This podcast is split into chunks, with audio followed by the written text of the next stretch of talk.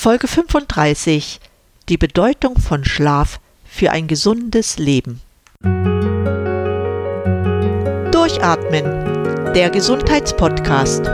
Medizinische Erkenntnisse für deine Vitalität, mehr Energie und persönlichen Erfolg von und mit Dr. Edeltraut Herzberg im Internet zu erreichen unter quellendergesundheit.com. Herzlich willkommen zu meiner heutigen Sendung. Schön, dass du wieder eingeschaltet hast. Unbestritten ist, dass wir alle irgendwann schlafen müssen. Das müssen auch die Tiere. In der Natur lassen sich dabei viele Extreme feststellen. Das beginnt bei den Delfinen, die jeweils immer nur für ein bis zwei Stunden mit einer Gehirnhälfte schlafen, dann wird gewechselt. Dazu gibt es extreme Langschläfer, wie zum Beispiel all die Tiere, die Winterschlaf halten. Spitzenreiter der Langschläfer jedoch ist mit 20 Stunden pro Tag die Fledermaus, dicht gefolgt von Faultier und Igel, die zwischen 15 und 20 Stunden täglich mit Schlaf zubringen. Über zwölf Stunden pro Tag schlafen Katzen, Koalas und Geparde. Es gibt aber auch ausgesprochene Kurzschläfer wie Pferd und Giraffe mit ein bis drei Stunden täglich. Ein Okapi ist so ängstlich, dass es sich immer mal 30 Sekunden Schlaf gönnt. Ein anderer Extremfall sind Haie, die ständig schwimmen müssen, damit immer Wasser durch die Kiemen fließt. Sonst bekommen sie keinen Sauerstoff. Zum Schlafen senken sie ihre Hirnfunktion, diese Standby-ähnliche Phase lässt sie erholen. Manche Schlangen können sogar bis zu drei Tagen am Stück schlafen.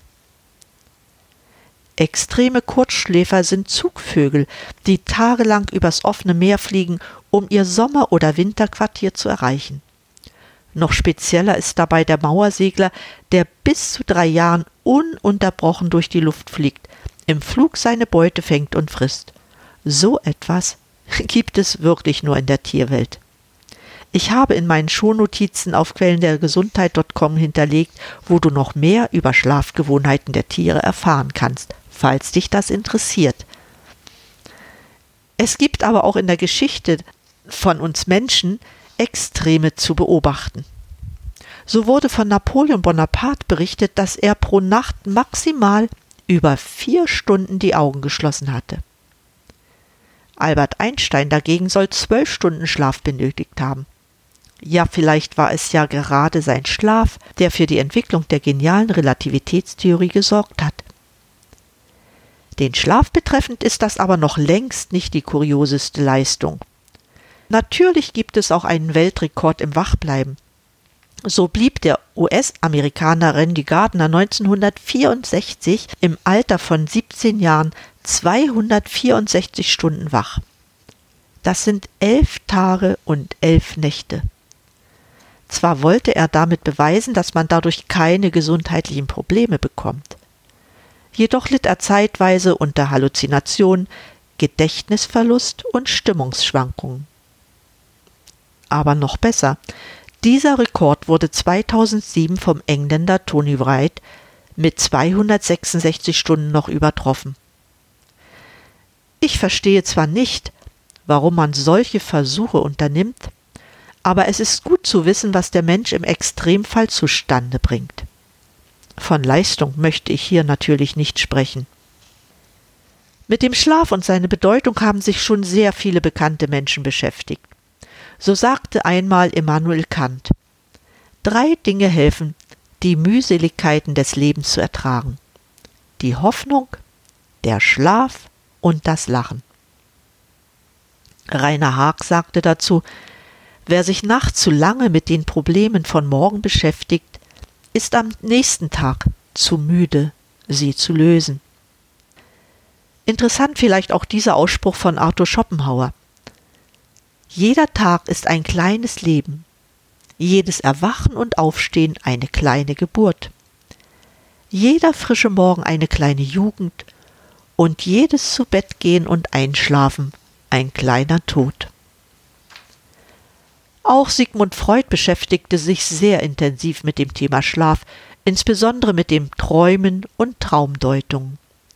Er war davon überzeugt, dass Träume dem Unterbewusstsein unsere intimsten Wünsche entreißen. Träume sind nach seiner Meinung die Hüter des Schlafs.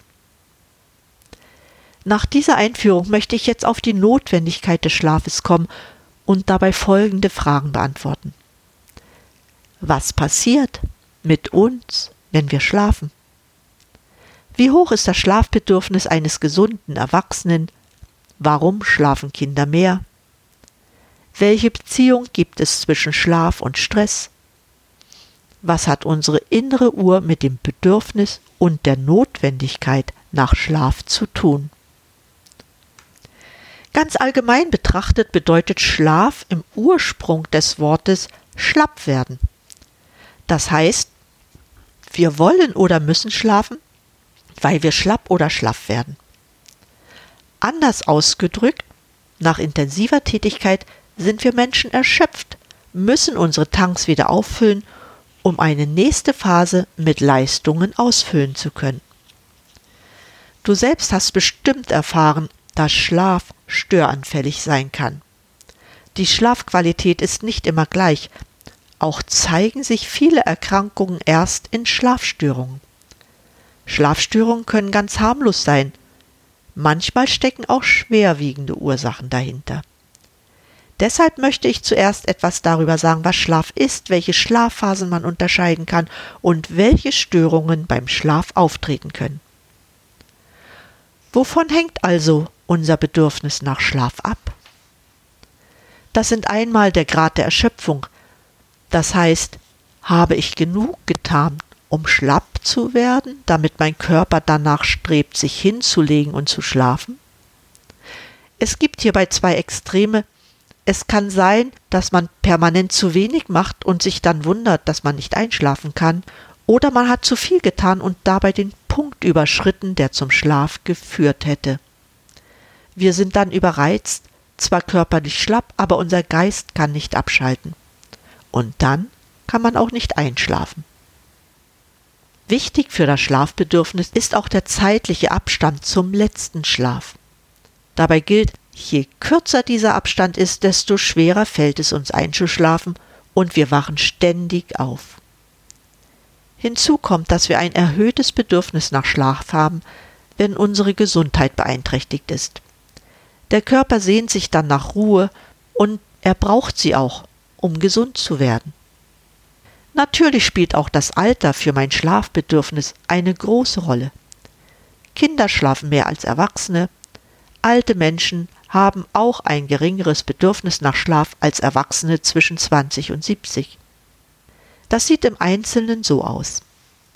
Der REM-Schlaf, ich erkläre später, was das ist, bei Babys beträgt 50 Prozent des gesamten Schlafs.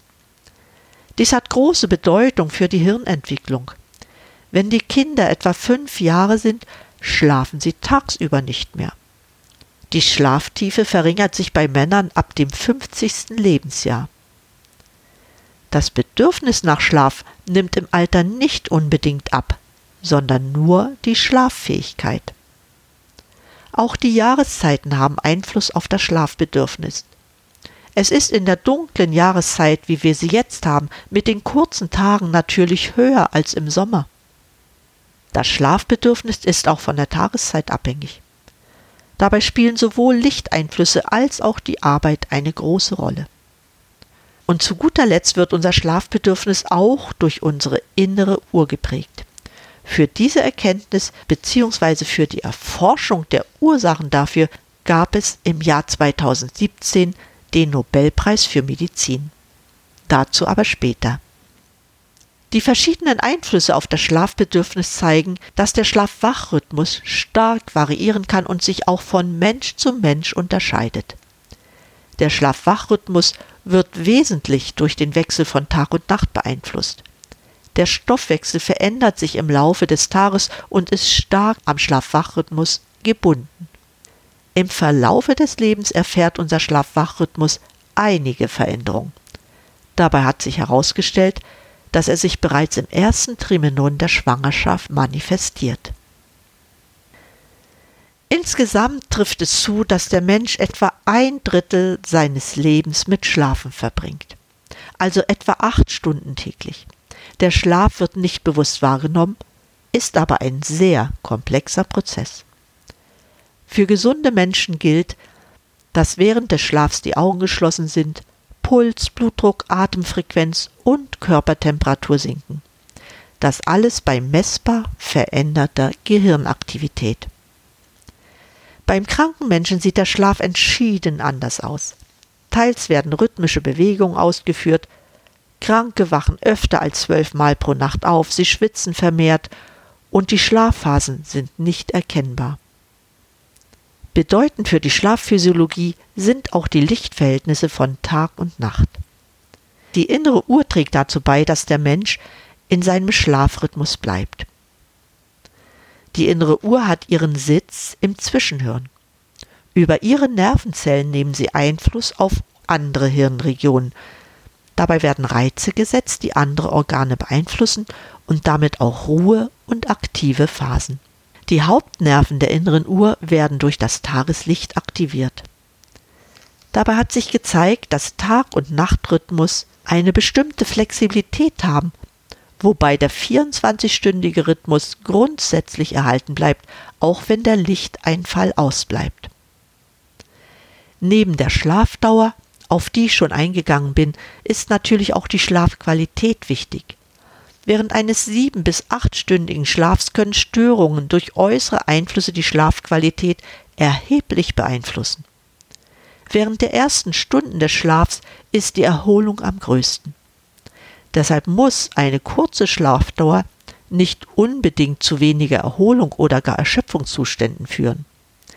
Dies toleriert unser Körper zwar nicht auf Dauer, aber wenn der Schlaf einmal in der Woche ein Kurzschlaf ist, ist die Erholung dennoch gegeben.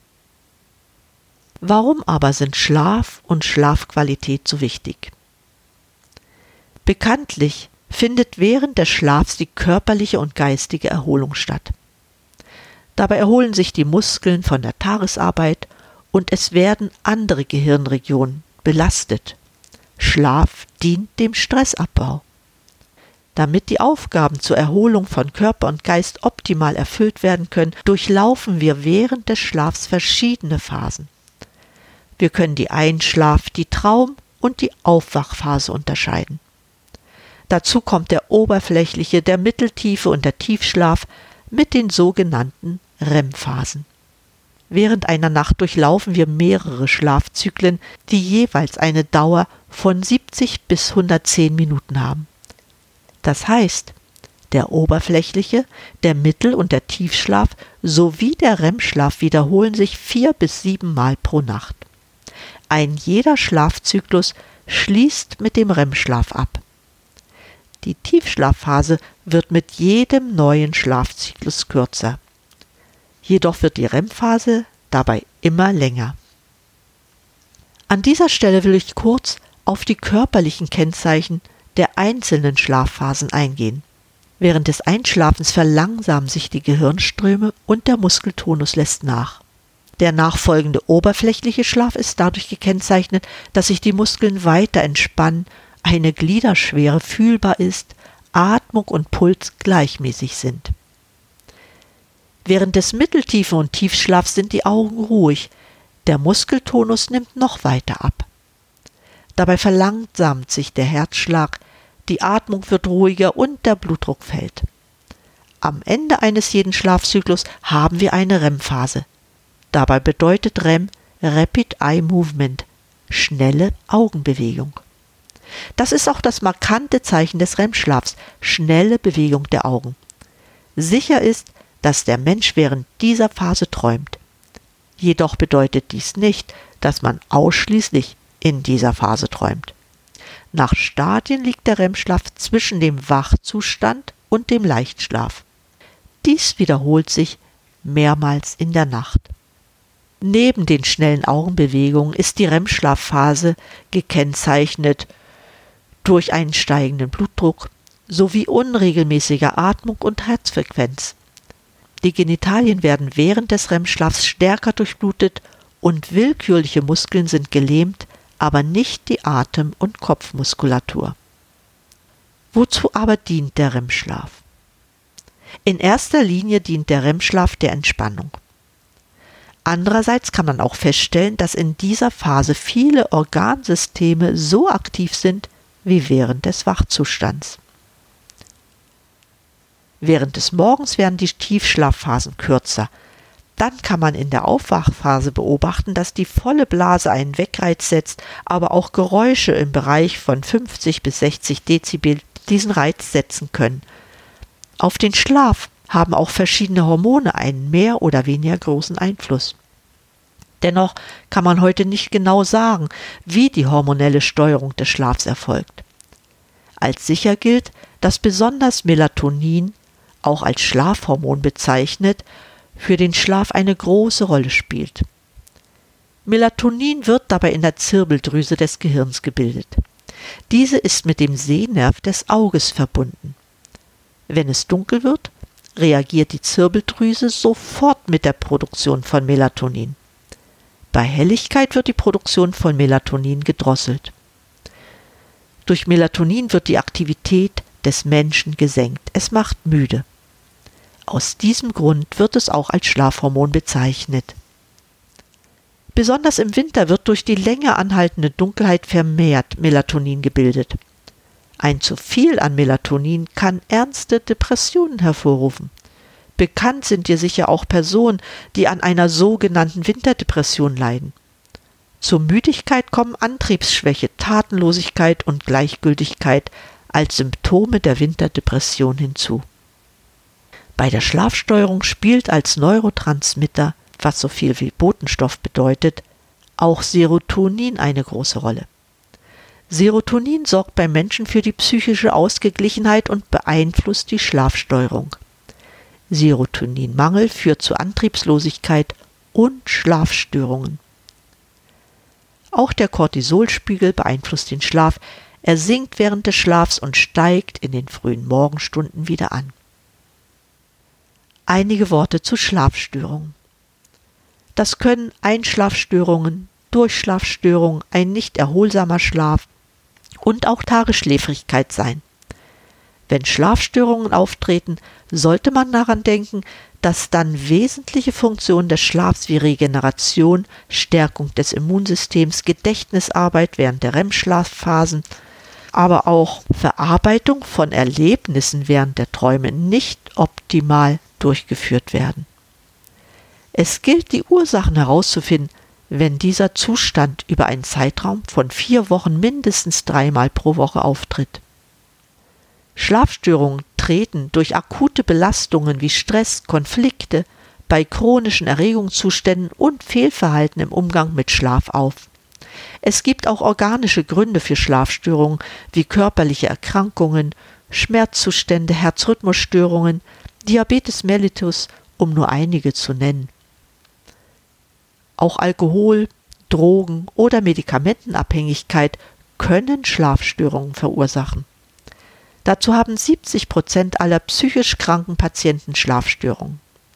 Nennen möchte ich nur Depressionen, Angst- und Panikstörungen, Zwangserkrankungen und posttraumatische Belastungsstörungen. Wichtig ist bei allen Schlafstörungen und für jeden, der eine gute Schlafqualität haben möchte, dass man eine gute Schlafhygiene betreibt. Das bedeutet, vier bis sechs Stunden vor dem Schlafengehen keine koffeinhaltigen Getränke oder Medikamente und auch Alkohol zu sich zu nehmen. Vor dem Schlafengehen und nachts nicht rauchen. Keine schweren Mahlzeiten am Abend. Leichte Nachtmahlzeiten oder ein Stück Brot mit Butter als Spätstück sind möglich. Einige Stunden vor dem Schlafengehen keinen anstrengenden Sport betreiben lästige Lichtquellen, Lärmgeräusche und extreme Temperaturen im Schlafzimmer reduzieren. Nicht ständig auf die Uhr sehen. Halte deine individuellen Schlafrituale ein. Weiterhin solltest du beachten, erst dann schlafen gehen, wenn du müde bist. Wenn das mit dem Einschlafen nach einer halben Stunde nicht geklappt hat, steh lieber nochmal auf, beweg dich etwas, lenk dich ab, zum Beispiel durch Lesen, und versuche es noch einmal. Morgens möglichst zur gleichen Zeit aufstehen und dies auch am Wochenende. Und keinen Mittagsschlaf halten. Bei massiven Schlafstörungen ist es wichtig, die möglichen Ursachen zu ermitteln. Schlafstörungen können mit Hilfe von Entspannungstechniken, Verhaltenstherapien und Psychotherapien behandelt werden. Natürlich ist es ebenso wichtig, Grunderkrankungen zu behandeln und medikamentös zu begleiten. Sinnvoll ist es auch, Schlaf durch Meditation einzuleiten.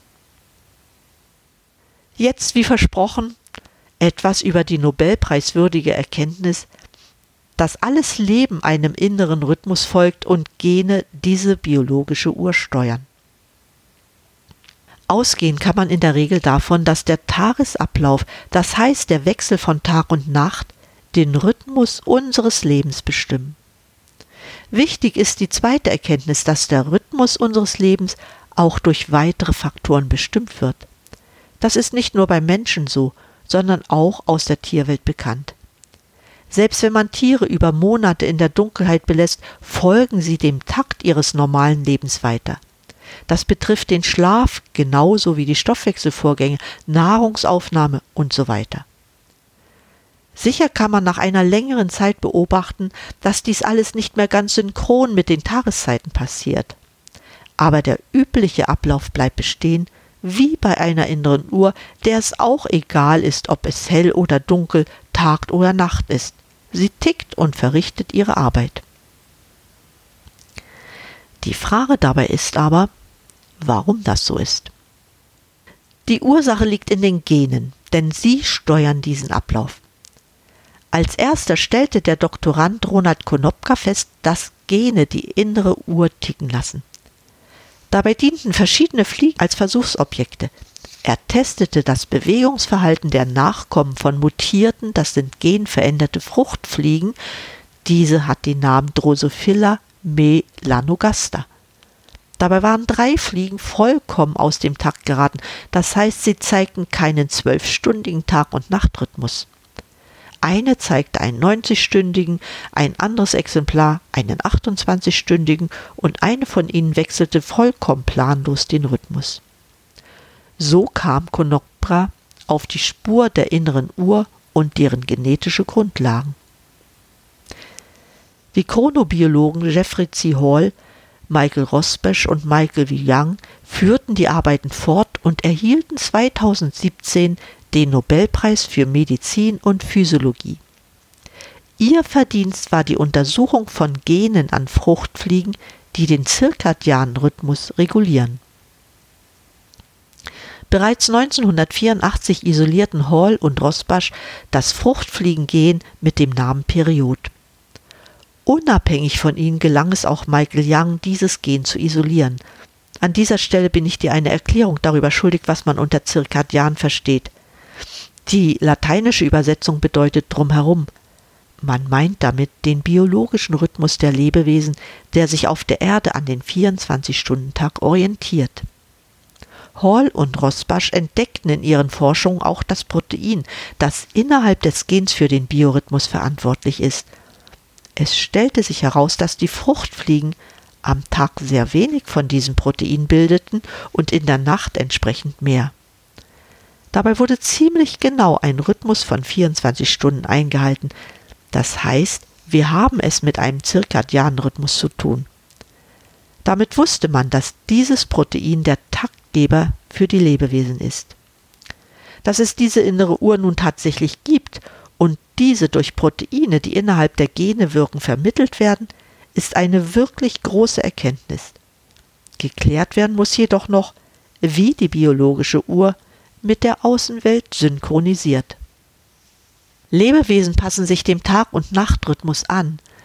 So sagte der Chronobiologe Gregor Eichele, dass der Mensch seine Uhr täglich neu justiert. Er wird seine Gewohnheiten nur in Ausnahmesituationen verändern. Er folgt seiner biologischen Uhr und dem Rhythmus von Tag und Nacht. Wie dies miteinander in Einklang zu bringen ist, muss noch geklärt werden. Die Arbeit der Nobelpreisträger ist eine Grundlage für das, was Schlafforscher immer wieder beobachten, sagte Gregor Eichele. Heute leben wir in einer Welt mit künstlichem Licht, das verändert den natürlichen Wechsel aus hell und dunkel. Inzwischen wisse man, dass bestimmte Krankheiten, Übergewicht und dauerhafte Schlafstörungen entstehen können, wenn Menschen dauerhaft gegen ihre innere Uhr leben.